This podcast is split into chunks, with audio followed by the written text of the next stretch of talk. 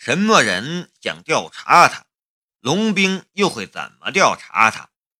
夏雷想不明白这两点，但他却一点都不担心，因为他的能力隐藏在他的眼睛之中，别人根本就不可能发现。而就那些神秘的能力，他自己都不知道为什么会出现，龙兵又从何查起呢？第二天一早，夏雷便给龙兵打了一个电话。但龙兵的手机却处在关机的状态中，无法打通。他早就习惯了这种情况，也没多想，吃了早饭便出了门。他刚走出楼道没两步，一块西瓜皮就嗖一声直奔他脑袋而来。听到风声，他赶紧下蹲，那块西瓜皮嗖一下。贴着他的头皮飞了过去，他一扭头便看见了站在阳台上的江如意。江如意气呼呼的样子，抓起一块西瓜皮又砸了过来。夏雷跳着躲开，一边说道：“如意，你干什么呀？大清早的，我惹你了吗？你没惹我，但我高兴打你，你能怎么样？”江如意一挥手，第三块西瓜皮又飞了过来。这次他的手却失去了准线，西瓜皮砸在了他身旁的墙壁上，西瓜汁儿溅到了他的胸口、脸上。雪白的胸口，红红的西瓜汁儿，非常醒目。夏雷哈哈笑道：“嘿，你看，你做坏事。”老天都要惩罚你，要你管！江如意不去扔西瓜皮了，他试探的道：“昨晚上那个女人是谁呀？”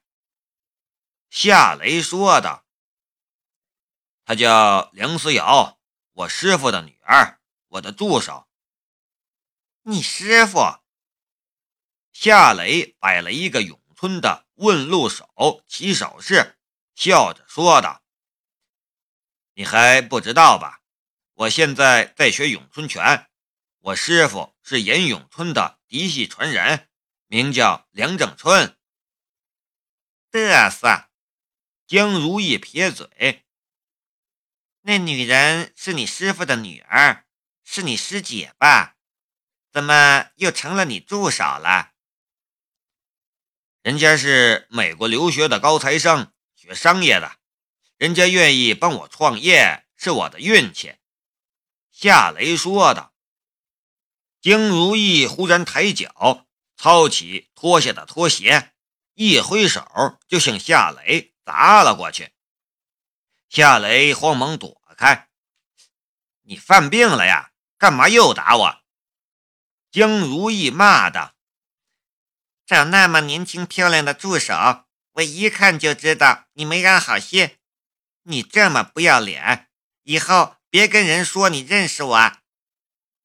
呃，江如意忽然又想起了什么。呃，对了，我正在和你绝交，我不想跟你说话，走开，走开。夏雷无语的耸了一下肩，转身向他的长城 H 六走去。喂。江如意凶巴巴的道：“把拖鞋还给我！你不是不跟我说话吗？还让我给拖鞋？”嘴上这么说着，夏雷却还是将江如意的拖鞋捡起来，给他扔了回去。江如意穿上拖鞋，气呼呼的道：“我告诉小雪，你变坏了。”夏雷苦笑了一下，又转身向他的车子走去。晚上回来给我带点菜，我冰箱空了，多买点牛肉、羊肉、红酒什么的。钱你先垫着。江如意的声音从后面传来。这就是江如意的绝交，二十来年这种风格就没变过。夏雷驱车来到雷马工作室的时候，梁思瑶已经在工作室里与周小红等人聊天了。雷老板，你什么时候请了这么漂亮的助手，也不告诉我们，真是的。陈阿娇最先看见夏雷，跟着便埋汰了起来。什么助手啊？叫助理。周小红纠正了陈辣椒的错误，跟着又甜甜的叫了一声：“雷子哥，早。”来的时候，夏雷本来想打电话让梁思瑶过来。然后介绍他与雷马工作室的员工认识一下的，却没想到他居然找到了这里，他与工人们聊成了一片。夏雷笑了笑，看来我已经用不着跟你们做介绍了。梁思瑶说道：“夏总，我今天就开始上班，你看怎么样？”当着工人的面他就叫夏总；没人的时候就叫师弟或者雷子。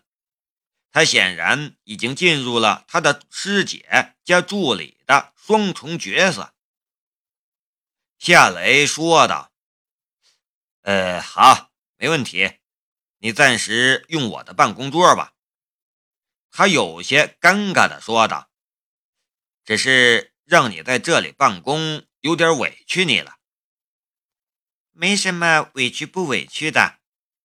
梁思瑶笑着说道：“我先给你做一份计划书吧。公司筹建阶段，你需要一份系统化的计划书。”呃，好啊，谢谢。夏雷正需要这样一份计划书。梁思瑶很快就进入了工作状态。手指在键盘上飞快地敲击着，十根葱白的指头就像是一群蝴蝶在飞一样，让人眼花缭乱。瞧瞧，梁小姐好厉害呀！周小红也学过电脑，但她打字的时候用的是一指禅，跟梁思瑶比，差了可不止十万八千里。不会是未来老板娘吧？在钢板上画样的陈阿娇搭了一句嘴。周小红说道：“阿娇姐，你还别说，梁小姐要是和雷子哥在一起，那还真是挺般配的呢。”陈阿娇凑了过去，小声的道：“小红。”你和雷老板也挺般配的，你屁股大又翘，一定能生儿子。周小红的脸一下子就红了，他打了陈阿娇一下，嗔道：“阿娇姐，你要是再胡说，我可就不理你了。”陈阿娇叹了一口气：“哎，要是小安还在就好了，他肯定。”很喜欢新来的梁小姐，她是个好色的大家伙。我知道。周小红的神色顿时一暗，心里的一点害羞的心思，眨眼便被悲伤所淹没了。夏雷看在眼里，也黯然神伤。不过他很快就恢复了过来。他本想给神州工业集团加工零件的。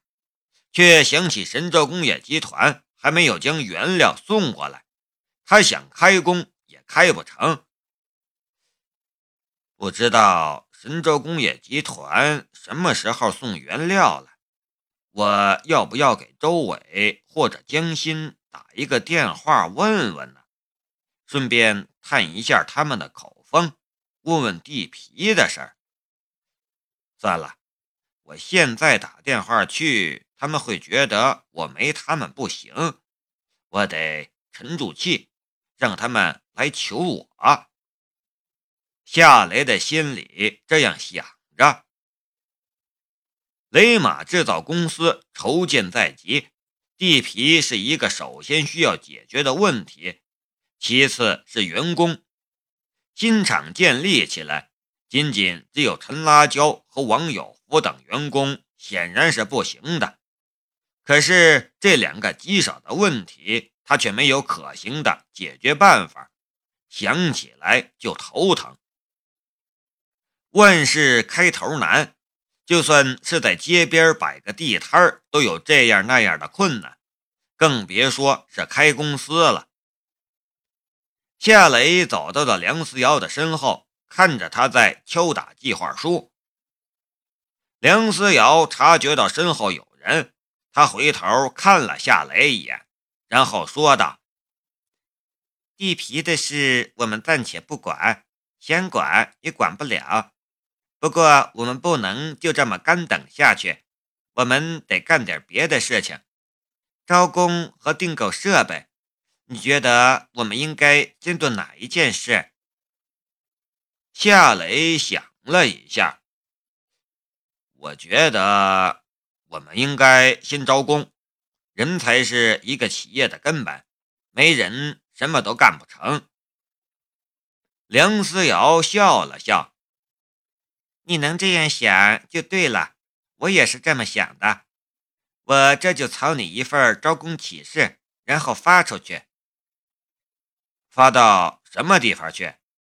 夏雷有些好奇的道。技校和理工大学，梁思瑶说道。在技校，我们能招到基层的熟练工；而在理工大学，我们能招到更高级的人才。这些人才能增强我们在市场上的竞争能力，甚至为我们设计属于我们的产品。夏雷笑了笑，原来你把什么都计划好了。梁思瑶说道：“当然，昨晚把你送回家之后，我回到家里便梳理了一下我们公司现在的情况。对了。”昨晚上那个女人，夏雷已经知道他要说的是江如意了。算了，我不想说那个没礼貌的家伙了。梁思瑶将话题回归到了工作上。现在大学生的就业情况并不理想，这也给了我们招工的便利。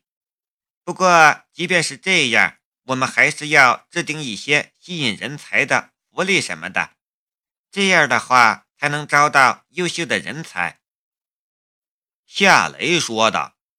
“这个你看着弄就行了，你比我擅长。”“那好，我就负责招工这个板块，你就负责地皮和建厂的事情，你看怎么样？”夏雷点了一下头。我们就这么办。梁思瑶又转过了头去，在键盘上敲打招工简介。看着认真工作的梁思瑶，夏雷的心中一片欣慰。他的心里其实也很清楚，倘若不是梁正春觉得他是一个习武的好苗子，可以将正统的咏春拳发扬光大，而收他做了关门的弟子。人家梁思瑶这种海归高精人才，人家会来他这个近乎空壳的公司里上班？做梦！这时，一辆红旗轿车停在了路边，两个男人从车上走了下来，一个是江心，一个是生面孔的老者。老者年近六十，发鬓斑白，脸庞清瘦。一双眼睛很有神，整个人也很有气质。江心和老人下车之后，一辆小型集装箱车也停在了路边，多半是送原料过来了。夏雷心中一动，跟着迎了出去。李先生，江心老远便笑着打了一个招呼。来之前，我本想给你打一个电话，可穆老不让，所以我们就直接过来了。虽然不知道穆老是个什么身份的人物，夏雷却也能猜到来头不简单。他客气的道：“穆老好。”然后他主动伸出双手去与穆老握手。穆老与夏雷握手的时候，精心介绍道：“这是我们神州工业集团的老领导穆剑锋。”然后他又说道：“穆老，这位便是我跟你说的夏雷夏先生。”就这样，夏雷和穆剑锋便算是认识了。穆剑锋仔细打量了一下夏雷，然后又一目看了看夏雷身后的小小的雷马工作室，半晌才说道：“小子，你就这么一个街边工作室，你居然敢让我们神州工业集团给你买地建厂？”夏雷微微的僵了一下，神色也颇为尴尬。他很想猜到穆剑锋此刻的心思，可穆剑锋面无表情，十足一个老油条，他根本就猜不到。却就在夏雷感到很尴尬的时候，穆剑锋又笑道：“不过，抛开你的能力不谈。”就冲着你敢要挟我们神州工业集团这种胆识和勇气这一点我就不得不给你点个赞。行啊，小子，你是个人才，前途不可限量啊！夏雷这才暗暗的松了一口气。穆老，你过奖了。